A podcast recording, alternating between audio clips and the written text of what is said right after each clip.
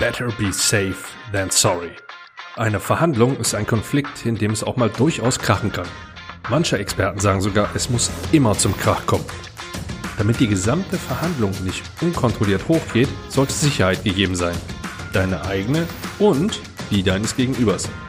Wieso und wie du das in deine Verhandlung einbauen kannst, hörst du in dieser Episode des PRM Podcast Besser verhandeln.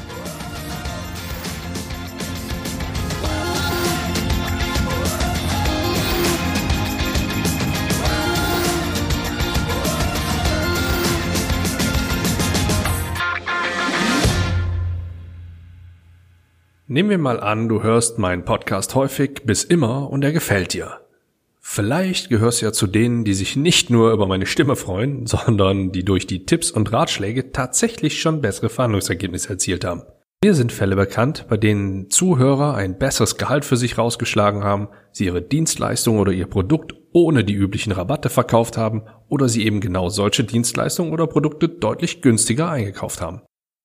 Ein wenig überraschend, muss ich zugeben, nutzen das sogar einige von euch stark im privaten Bereich. Autos, Sofas, Fernseher, Küchen und einer hat mir sogar mal von einem Pool erzählt, den er mit meinen Tipps günstiger eingekauft hat. In meinen Augen alles coole Beispiele dafür, wie du hiervon profitieren kannst. Und an dieser Stelle lade ich dich deshalb gerne dazu ein, jetzt gleich kurz auf Pause zu drücken und entweder mir kurz von deinen Erlebnissen zu erzählen, also via Sprachnachricht, per E-Mail oder als Privatnachricht bei LinkedIn, oder eben es als Rezension zu verfassen. Bist du dabei? Dankeschön. Unternehmen wie Infront, Rapid Wien, Kinexon, MLP und Ticketmaster lassen ihre Mitarbeiter bereits offiziell von mir profitieren. Wenn auch du bald dazugehören möchtest, dann schreib mich einfach an. Ach so, falls du das noch nicht wissen solltest, ich bin übrigens Andreas Schrader. Die letzte Episode, Episode 51, Safety First, konzentrierte sich auf eins der Grundbedürfnisse eines jeden Menschen, die Sicherheit.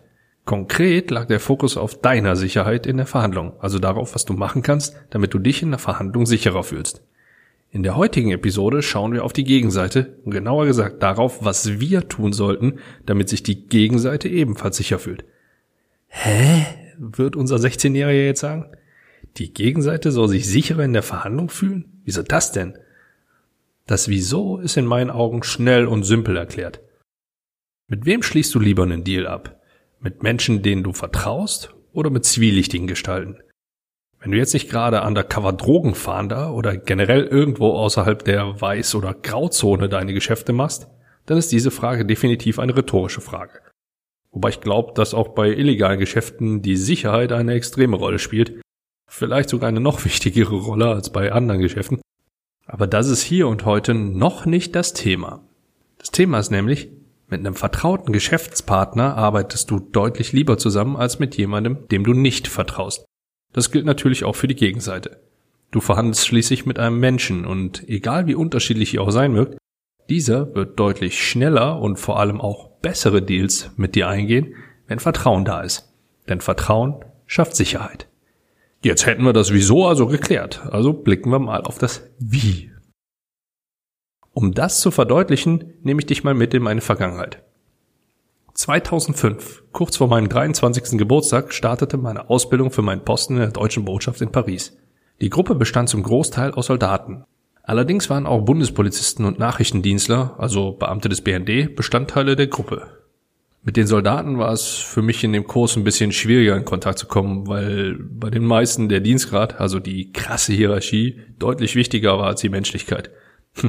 Manche Klischees kommen halt dann doch nicht von ganz so ungefähr. Bei den Bundespolizisten und den BND-Lern war die generelle Akzeptanz deutlich angenehmer, denn die schauten nicht so auf den Dienstgrad, also auf die Schultern, wie ich sagen würde. Zumindest nicht spürbar.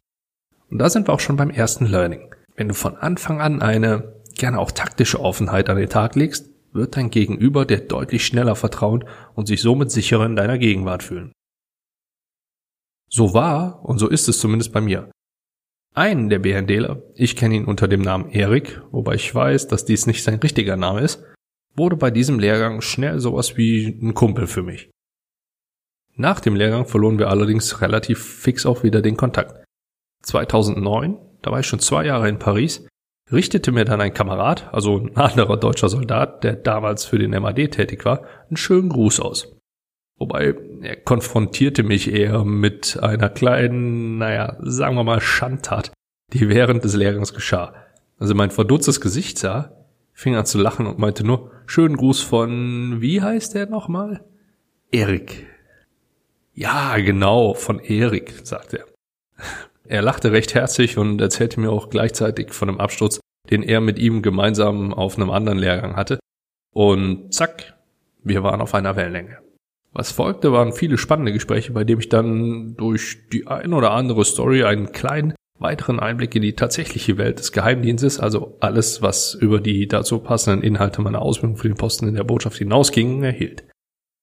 Learning Nummer zwei: Gemeinsamkeiten schaffen Vertrauen. 2012 lernte ich dann, nennen wir mal, Leo Martin kennen. Leo ist Trainer und Speaker und eine absolute Koryphäe auf seinem Gebiet. Er ist Ex-Agent und bringt dir bei, wie du Vertrauen aufbaust und Menschen durchschauen kannst.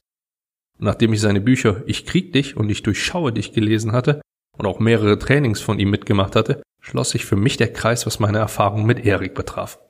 Von all den genannten wertvollen Sachen, die ich durch Leo gefestigt oder gar neu gelernt habe, gebe ich dir jetzt an der Stelle zwei für mich entscheidende Punkte mit.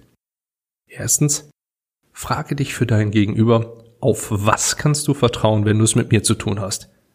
Denn Klarheit schafft Vertrauen. Und zweitens, suche immer nach positiven Gemeinsamkeiten. Gemeinsamkeiten erzeugen eine starke Bindung. Diese beiden Punkte, streng genommen sind sogar drei, denn du kannst sowohl nach positiven als auch nach Gemeinsamkeiten getrennt voneinander suchen, sind, um es mal im Marketing-Kauderwelsch auszudrücken, die Geheimformel für raschen Vertrauensaufbau. Und was heißt das jetzt für deine Verhandlung? Nachdem du durch deine Vorbereitung und das richtige Mindset dafür gesorgt hast, dass du selbst in einer Verhandlung eine gewisse Sicherheit genießt, sorgst du im zweiten Schritt dafür, dass auch dein Gegenüber Sicherheit spürt. Um das zu erreichen, hilft es in den meisten Fällen, wenn du mit einer, ich nenne es mal, professionelle Offenheit in die Verhandlung einsteigst. Ich schaffe das, indem ich bereits im Rahmen meiner Vorbereitung nach positiven Gemeinsamkeiten suche und diese spreche ich bereits im Smalltalk an. Dabei achte ich dann darauf, dass ich ein bis zwei Grenzen setze und so schaffe ich dann erste Klarheit. In über 90 Prozent der Fällen gelange ich so an mein Ziel. Kleine Warnung an dieser Stelle.